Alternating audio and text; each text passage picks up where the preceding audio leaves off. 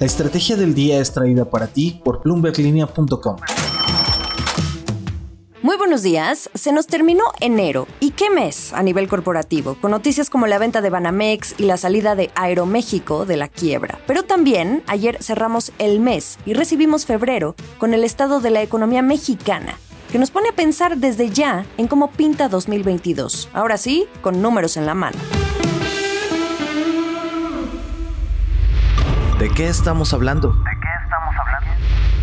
México no logró saltar completamente la barda. En 2020, el país sufrió una contracción de 8.4%. Ese fue el daño que la crisis por la pandemia causó en la economía mexicana. Un año después, tenemos el dato ya preliminar de cómo cerró 2021. ¿Se lograría rebotar completamente desde esa contracción?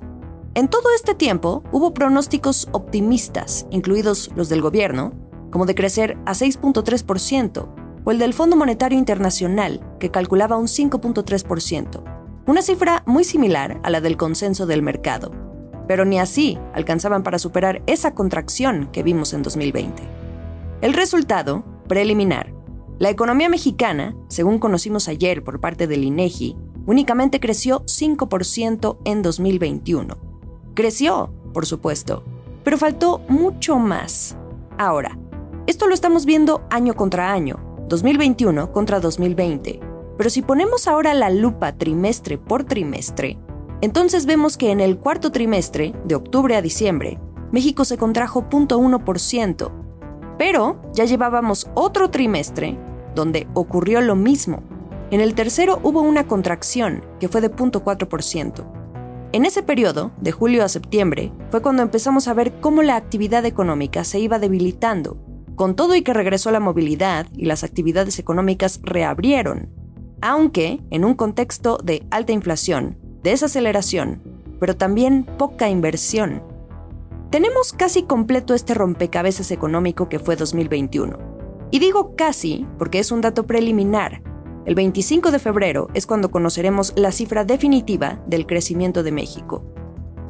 Esto quiere decir que hay una pequeña ventana las cifras pueden cambiar respecto a lo que conozcamos de aquí en 25 días. ¿Y qué podemos esperar?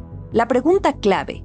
En Bloomberg Línea consultamos a un par de economistas que nos dicen que, de persistir esta debilidad económica, apuntan a que México realmente se recupere hacia finales del sexenio del presidente Andrés Manuel López Obrador, sobre todo si la inversión se mantiene prácticamente dormida, si persisten las presiones inflacionarias y también en caso de no seguir viendo políticas públicas orientadas a impulsar este crecimiento. La voz. Volvamos a este asunto del crecimiento del 5% que tuvo México en 2021. Recuerden, dato preliminar. De 30 instituciones financieras que plasmaron su consenso en la encuesta Citibanamex, descubrimos que 7 fueron las que acertaron a que efectivamente sería de 5%, Estamos hablando de Credit Suisse, Invex, Finamex Casa de Bolsa, Monex, Natixis, Santander y Vector Casa de Bolsa. Detrás de estas están sus economistas en jefe, y si acertaron, qué mejor conocer de sus propias palabras lo que ahora debemos esperar en 2022. Empecemos con Alonso Cervera, quien es economista en jefe para América Latina en Credit Suisse. Esto es un poco de lo que nos dice. Creo que el panorama general para la economía mexicana en 2022 será mixto. Por un lado positivo, tenemos que la economía americana probablemente seguirá creciendo a tasas más altas de su potencial el pronóstico en Credit Suisse es que la economía americana pueda crecer a una tasa cercana al 4% en este año. Y esto sin duda es eh, una buena noticia, sobre todo para el sector exportador de nuestro país. Por el lado negativo, sin embargo, eh, lo que estamos viendo es que México va a enfrentar una restricción monetaria mayor va a enfrentar una mayor volatilidad en los mercados financieros globales, que esta puede ser una fuente de incertidumbre ah, para la hora de planear inversiones, por ejemplo. Y esos dos van a ser eh, factores que van que pueden restarle dinamismo a la economía en el 2022. El pronóstico que tenemos en Credit Suisse para el 2022 es que la economía mexicana crecerá a una tasa real promedio de 1.7%. Este 1.7% se compara desfavorablemente con el crecimiento del 5% preliminar que reportó el INEGI. Y creo que lo que está detrás de esta aparente desaceleración es en realidad que la base de comparación, ahora que vamos a estar enfrentando el 2022, ya no está tan deprimida como estuvo en el 2020. Eh, en general, estamos optimistas de que la economía dejará eh, esta racha de dos trimestres consecutivos con una caída en el PIB real. Nosotros ya anticipamos que la economía crezca a partir del primer trimestre de este año y que este crecimiento se acelere conforme transcurra el año y sobre todo en la medida en que se eh, eliminen o desaparezcan o disminuyan los problemas en las cadenas productivas a nivel global. Y a pesar de esto, a pesar de esta aceleración que estamos anticipando, gradual, pero aceleración al fin y al cabo, trimestre tras trimestre, pues otra vez la base de comparación no nos va a ayudar y va a ser muy difícil que la economía mexicana crezca más allá de un 2% en promedio en el 2022. Credit Suisse va a estar pendiente de esa cifra definitiva el 25 de febrero. También, a partir de ahí su pronóstico de 2022 puede cambiar. Pero a decir de Alonso Cervera, él cree que las estimaciones oficiales, incluso la de los competidores, están muy alegres. Así lo comparte a Bloomberg Línea. Probablemente, dice, se vean más revisiones a la baja. Y ahora tenemos a Ricardo Aguilar, economista en jefe de Invex Banco.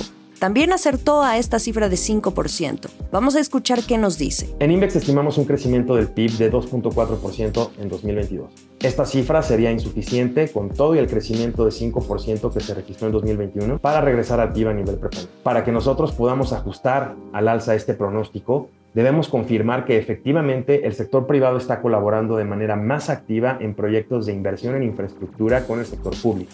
Sin duda, no únicamente debe ser el consumo el que debe aumentar. La variable de inversión es muy importante no solo para generar crecimiento este año, sino en los años que están por venir.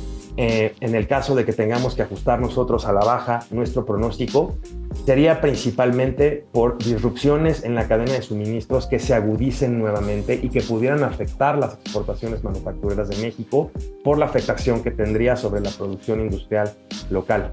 En particular, esto podría ocurrir en caso de que hubiera una variante inesperada, por ejemplo, del coronavirus, que generara nuevos cierres o restricciones importantes a la movilidad que volvieran a afectar la oferta de productos como lo son los semiconductores.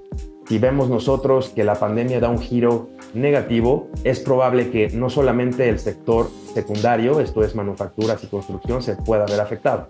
También el sector terciario, comercio y servicios, podría volver a registrar un retroceso por restricciones que esperemos no lleguen. El último sorbo. Pues ahí lo tienen. Dos economistas que acertaron cómo cerró el PIB de México en 2021. Nos dicen qué nos espera este año. Esto es solo una probada de todo lo que pudieron platicar con Senyacen Flores, reportera de Economía y Gobierno para Bloomberg Línea. Pero para profundizar en sus respuestas y también en las de otros analistas que están en esta lista de los siete que acertaron con su pronóstico, les voy a dejar, como siempre, un enlace en la descripción de este episodio.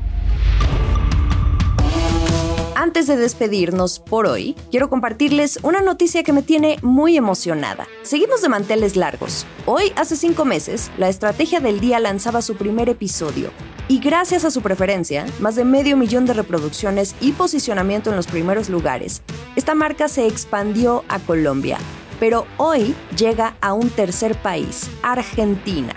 A partir de este primero de febrero podrán escuchar en voz de Francisco Aldaya, editor para Bloomberg Línea en ese país, una dosis similar pero enfocada a este mercado que también da mucho que analizar en términos económicos y de negocios.